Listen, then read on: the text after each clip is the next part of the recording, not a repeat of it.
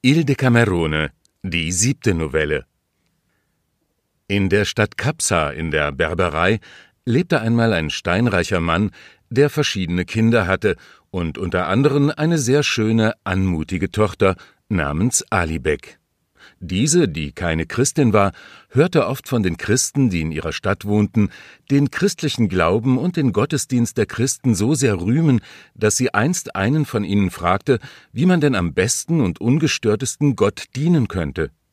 Man sagte ihr, diejenigen dienten Gott am besten, die den Lockungen dieser Welt am weitesten entfliehen, zum Beispiel die Einsiedler, die sich in die thebaische Wüste zurückgezogen hätten. Alibek, ein unschuldiges 14-jähriges Mädchen, nicht von einem vernünftigen Antrieb, sondern von einer gewissen kindischen Lust getrieben, machte sich sogleich am folgenden Tage heimlich, ohne einem Menschen ein Wort zu sagen, auf den Weg nach der thebaischen Wüste, wo sie auch, nachdem sie in ihrem ersten Eifer alle Beschwerden mutig überstanden hatte, glücklich ankam. Hier ward sie in der Ferne eine kleine Hütte gewahr und näherte sich ihr. Ein frommer Klausner stand an der Pforte, der sich verwunderte, sie zu sehen und fragte, was sie suche. Sie antwortete, sie fühle sich von Gott berufen und wünsche sich seinem Dienste zu weihen und jemand zu finden, der sie darin unterrichte. Der ehrwürdige Einsiedler, der das Mädchen so jung und hübsch fand, fürchtete, der Teufel möchte ihm einen Streich spielen, wenn er sie bei sich behielte. Er lobte ihr frommes Vorhaben, bewirtete sie mit Wurzeln, wilden Baumfrüchten, Datteln und mit einem Trunk Wasser und sagte, meine Tochter, nicht weit von hier wohnt ein heiliger Mann, welcher in demjenigen, was du suchst, ein weit größerer Meister ist, als ich es bin. Zu ihm rate ich dir zu gehen. Er zeigte ihr auch den Weg zur nächsten Klause. Hier erhielt sie denselben Bescheid, und auf diese Weise ward sie von einem zum anderen weitergesandt, bis sie endlich zu der Zelle eines frommen, andächtigen, aber jungen Einsiedlers namens Rustico kam, dem sie ebenso wie den anderen ihr Anliegen vortrug. Rustico glaubte eine Gelegenheit gefunden zu haben, seine Selbstverleugnung auf eine große Probe zu stellen. Er schickte also nicht, wie die anderen getan hatten, das schöne Mädchen weiter, sondern behielt sie bei sich in seiner Zelle. Als der Abend herankam, bereitete er ihr in einem Winkel ein Lager von Palmblättern. Kaum war dies geschehen und sie hatten sich niedergelegt, so fing der Geist der Versuchung an, seiner Standhaftigkeit eine Schlacht anzubieten. Da er ihn lange Zeit in Ruhe gelassen hatte, so ließ sich Rustico jetzt bei einem so plötzlichen Überfall von ihm desto leichter überwinden. Er vergaß alle seine frommen Gedanken, Gebete und Bußübungen und beschäftigte seine Einbildung nur mit der Jugend und Schönheit des Mädchens und mit Anschlägen, wie er es beginnen wollte, seinen Zweck bei ihr zu erreichen, ohne sich der Unkeuschheit verdächtig zu machen. Er legte ihr demnach zuerst einige Fragen vor und überzeugte sich bald durch ihre Antworten, dass sie in den Geheimnissen der Liebe völlig neu und unerfahren und so unschuldig war, wie sie aussah. Daher kam er auf den Einfall, sie unter dem Scheine eines verdienstlichen Werkes seiner Absicht willig zu machen. Er fing also an, ihr weitläufig zu erklären, welch ein geschworener Feind Gottes der Teufel wäre, und ihr hernach zu bedeuten, dass man dem lieben Gott keinen größeren Dienst leisten könne, als wenn man den Teufel in die Hölle schicke, die er ihm zum Verdammungsort bestimmt hätte. Wie geschieht denn das? fragte das Mädchen. Das sollst du bald erfahren, sprach Rustico.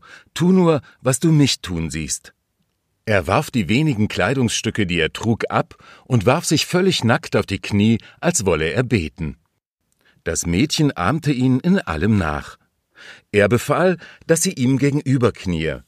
Als er sie so verlockend schön sah, ward seine Begierde immer brünstiger, und schließlich zeigte sich die Auferstehung des Fleisches, welches Alibek gewahr ward und fragte, was ist das, Rustico, was ihr da vorne habt und ich nicht? Ach, meine Tochter, sprach Rustico, das ist eben der Teufel, von dem ich dir gesagt habe, und wie du siehst, so beunruhigt er mich so sehr, dass ich es fast nicht aushalten kann. Nun Gottlob, sprach Alibek, mir geht es besser als dir, denn ich habe keinen solchen Teufel wie du. Das ist wahr, sprach Rustico, dafür hast du aber etwas, das ich nicht habe, und das ist ebenso schlimm. Was wäre denn das? fragte Alibek. Du hast die Hölle, sprach Rustico, und ich glaube, Gott hat dich zum Heile meiner Seele zu mir gesandt. Wenn du so viel Barmherzigkeit mit mir hättest, dass du mir vergönntest, den Teufel jedes Mal, wenn er mir arg zusetzt, in die Hölle zu schicken, so könntest du mir eine Wohltat und dem Himmel einen großen Dienst tun, wenn das wirklich die Absicht ist, in der du hergekommen bist, wie du mir sagtest. Das Mädchen antwortete ihm treuherzig Ehrwürdiger Vater, wenn ich die Hölle habe, so mögt ihr den Teufel nur hineinschicken, sobald ihr wollt. Gott segne dich, meine Tochter, sprach Rustico, lass uns nicht säumen, den Teufel in die Hölle zu schicken, dass er mich hernach in Ruhe lässt. Damit führte er sie zu einem ihrer Palmblätterbetten und lehrte sie, diesen hartnäckigen Feind Gottes einzukerkern. Und da sie den Teufel sonst noch nie gekannt hatte, konnte sie sich nicht enthalten zu sagen, Vater, der Teufel ist doch wohl ein rechter Bösewicht und Gottesfeind, dass er sogar der Hölle wehtut, von anderen zu schweigen, wenn er hineinkommt. Das tut er aber nicht immer, sprach Rustico, und um es dahin zu bringen, schickten sie, bevor sie vom Bett aufstanden, ihn noch sechsmal in die Hölle, so dass der Hochmütige am Ende den Kamm sinken ließ und Ruhe gab. Er erhob sich allerdings hochmütig in der Folgezeit des Öfteren wieder, und stets war Alibek willig, ihm den Hochmut auszutreiben. Nach und nach fand sie an dem Spiel Gefallen und sagte öfter zu Rustico, die guten Christen in Kapsa hatten doch wohl recht, als sie sagten, Gott zu dienen sei süß. Ich kann mich nicht entsinnen, je etwas getan zu haben, was mir so viel Freude und Vergnügen bereitete, als den Teufel in die Hölle zu schicken. Jeder, der sich nicht nach Kräften bemüht, Gott zu dienen, ist weiß Gott ein Esel. Sie kam also oft zu Rustico und drängte ihn Ehrwürdiger Vater, ich bin hierher gekommen, Gott zu dienen, nicht aber müßig zu gehen. Kommt, wir wollen den Teufel in die Hölle schicken. Bei dieser Beschäftigung meinte sie zuweilen Rustico, ich begreife nicht, warum der Teufel aus der Hölle wieder herausgeht. Wäre er so gern darin, als die Hölle ihn gern einlässt und festhält, er ginge nie wieder heraus. Sie ermunterte auf diese Weise den jungen Rustico und lud ihn zum Dienste Gottes ein.